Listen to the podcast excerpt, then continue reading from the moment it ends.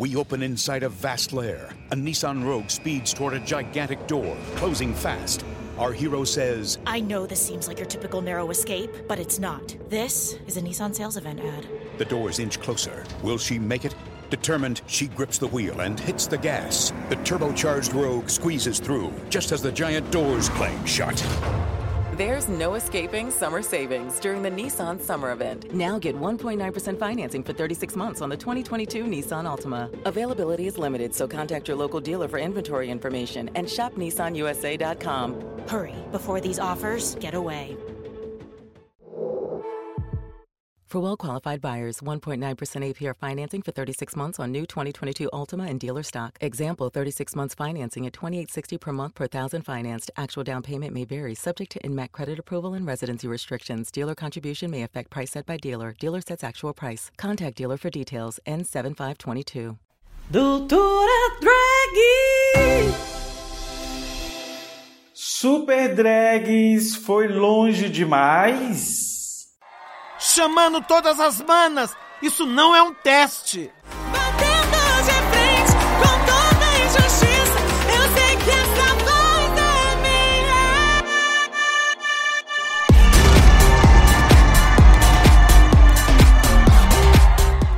Hello, hello, hello! Aqui é Dimitra Vulcano e você está no Doutora Drag. Se você não sabe o que é Doutora Drag, você pode nos procurar no Spotify como Doutora Drag e também como HQ da Vida. Doutora Drag ele é um spin-off do HQ da Vida, que é o nosso podcast maior. A gente chegou aqui só por causa dos nossos padrinhos maravilhosos padrinhos. Então, se você quiser apoiar o nosso projeto, vai lá em www.padrim.com.br barra HQ da Vida. Se você quiser nos apoiar, a gente já comprou luzes, a gente agora está tentando melhorar a qualidade técnica nossa. Nosso próximo passo é comprar uma câmera melhor, é, melhorar o, o equipamento de áudio, porque a gente também é um podcast, é um canal no YouTube. Se você quiser nos ajudar, por favor, vai lá e já nos ajude. E só para não esquecer, né, gente? Siga Dimitra Vulcana no Twitter e no Instagram e você vai acompanhar lá o nosso dia a dia e também pautas que a gente tenta trabalhar para vocês, beleza? E aí, agora eu tenho que falar, né? Super Drags, ela foi criticada duramente no mês de julho pela Sociedade Brasileira de Pediatria, pela bancada evangélica, por um deputado específico, que eu não vou citar o nome dele aqui. Mas o que eu quero colocar para vocês é o seguinte: Todas essas críticas elas são horríveis, porque ela tem um verniz muito moralista e hoje eu vou trazer para vocês algumas coisas de Super Drag que são muito mais construtivos e a gente vai repensar como a gente vai pensar essa representatividade pelo que os movimentos sociais pautam. Então é, é diferente do que é um viés, não é moralista, eu nunca vou ser moralista com sexo, com sexualidade, não é o nosso objetivo, a gente nunca foi se você já conhece o nosso material. Mas você vai ver que essas bancadas, eles falaram assim que essa animação, né, vai deturpar os valores. Gente, é uma animação para maiores de 16 anos. Esse pânico, esse caos, faz parte do, do, do processo que eles pautam, né? Então, é, eu nem vou comentar muito sobre isso, porque não é o foco, e eu acho que é até contraproducente a gente ficar reproduzindo esse tipo de, de discurso, sendo que não é aí que reside a verdadeira crítica, beleza? Então, né, sobre a série, o que a gente precisa falar sobre a série, né? Ela conta a história do Patrick, do Ralph e do Donizete, que são três POCs maravilhosas que, traba que trabalham numa loja de departamentos. Então essas três POCs, elas recebem missões de uma diretora, né, que é chamada Vedette Champagne, que inclusive é na voz de Silvete Mantilla. Toda a trama, né, caminha entre uma diva que precisa de fazer um show e ela tem uma vilã, que é a Elsa, né? E a Elsa é uma grande vilã, ela é uma vilã velha, uma drag velha, e essa drag velha tenta atrapalhar os planos e sugar o highlight das POCs. O highlight é como se fosse uma energia vital LGBT. E aí, Além disso, né, eu esqueci de falar para vocês, essa diva ela é chamada de Goldiva e ela é nada mais, nada menos do que Pablo Vittar. E foi por isso que eu brinquei. Será que Super Drags foi longe demais? É, a música é da Pablo, tá maravilhosa a música, a representação da Pablo tá maravilhosa. A Pablo tá super é, natural, inclusive traz aqueles you Então fica muito legal. Foi legal, gostoso ouvir a Pablo. A música é maravilhosa, eu amei a música.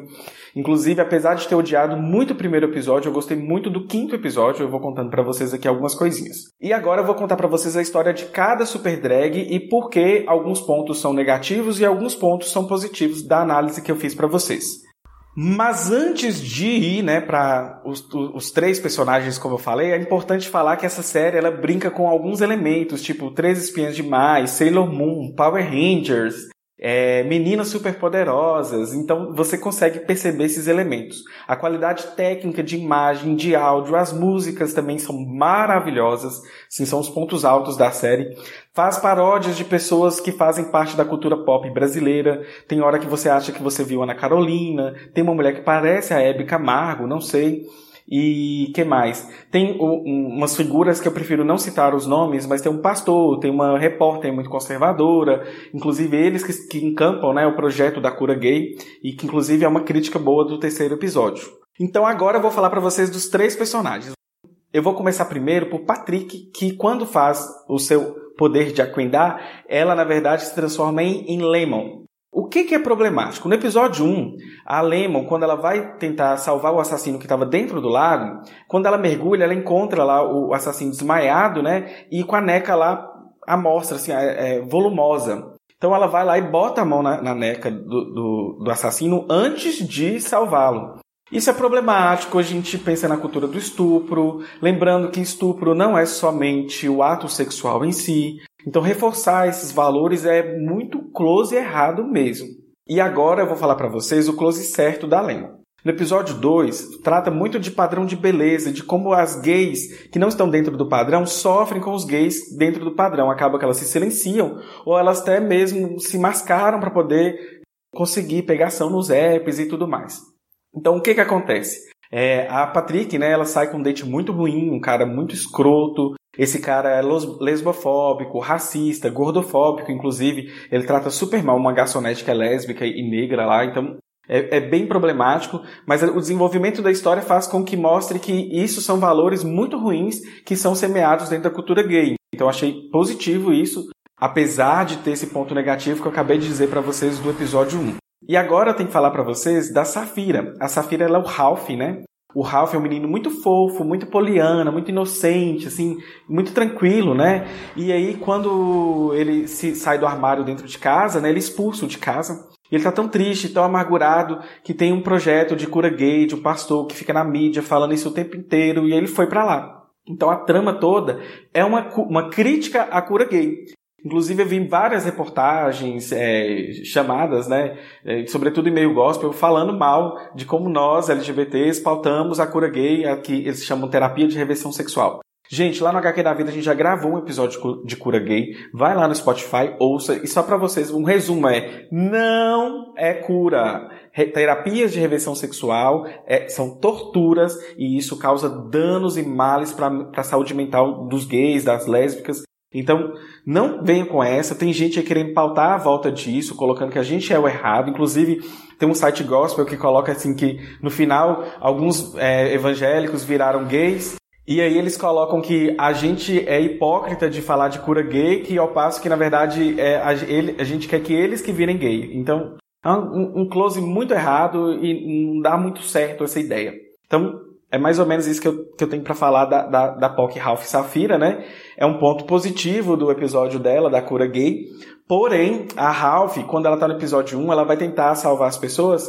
E aí ela pega. Ela tem um poder, superpoder da camisinha. E esse superpoder da camisinha, ela começa a falar que a camisinha tá apertadinha e tudo mais.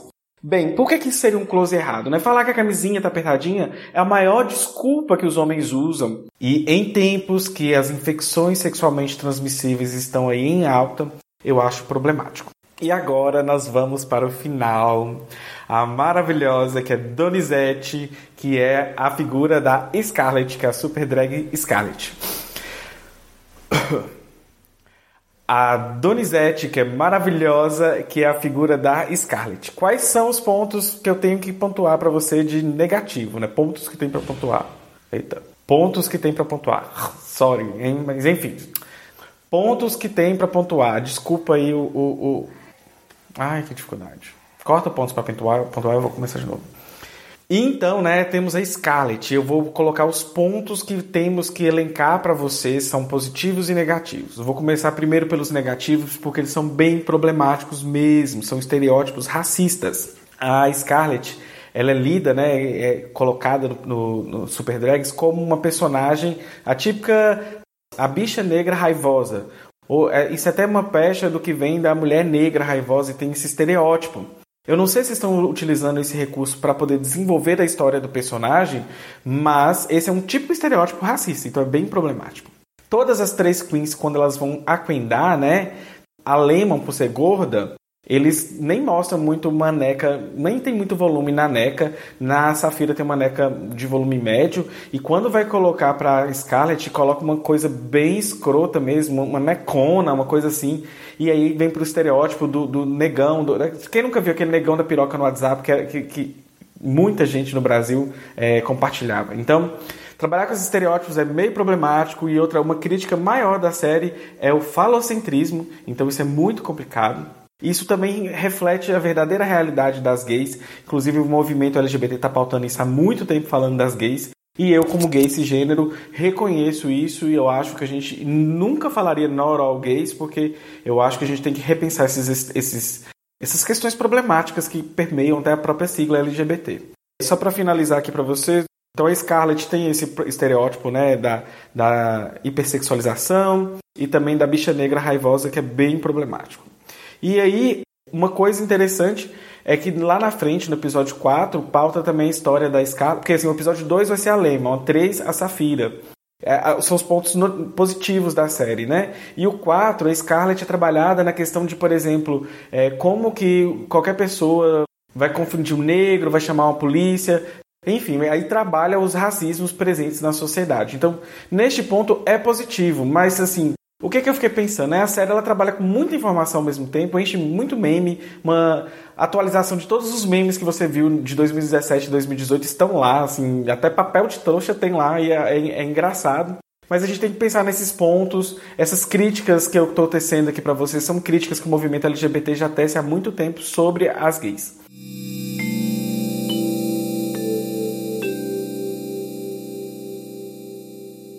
Se você gostou desse vídeo, se você acha algo diferente de mim, comenta aqui, por favor, para eu saber o que está acontecendo, tá bom? É, espero que vocês tenham gostado do look. Eu sei que não apareceram muito meus chifres.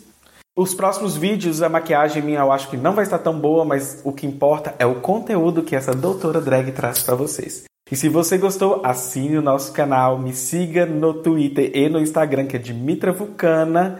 E também vá lá ouvir o HQ da vida. Olha, Umas coisas que eu posso cruzar sobre esse, esse, essa crítica que eu teci aqui.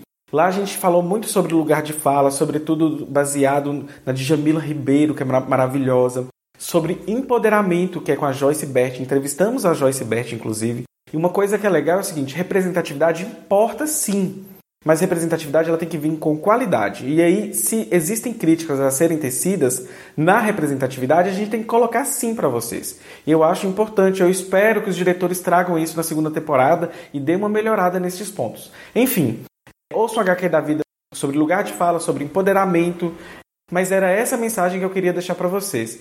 Assine nosso canal e siga Dimitra Vulcana no Instagram e no Twitter. E, ah, esqueci o mais, mais importante. Eu preciso melhorar a qualidade técnica do nosso produto, comprar câmera nova, já temos iluminações que dá ótimas fotos, inclusive. É, eu estou numa gambiarra aqui de áudio agora ainda, porque nós somos podcast, então vai lá no padrim.com.br barra HQ da Vida e assine é, e doe né, a quantia que você puder pra gente, tá bom? Muito obrigado e beijos e muito highlight para vocês. Batendo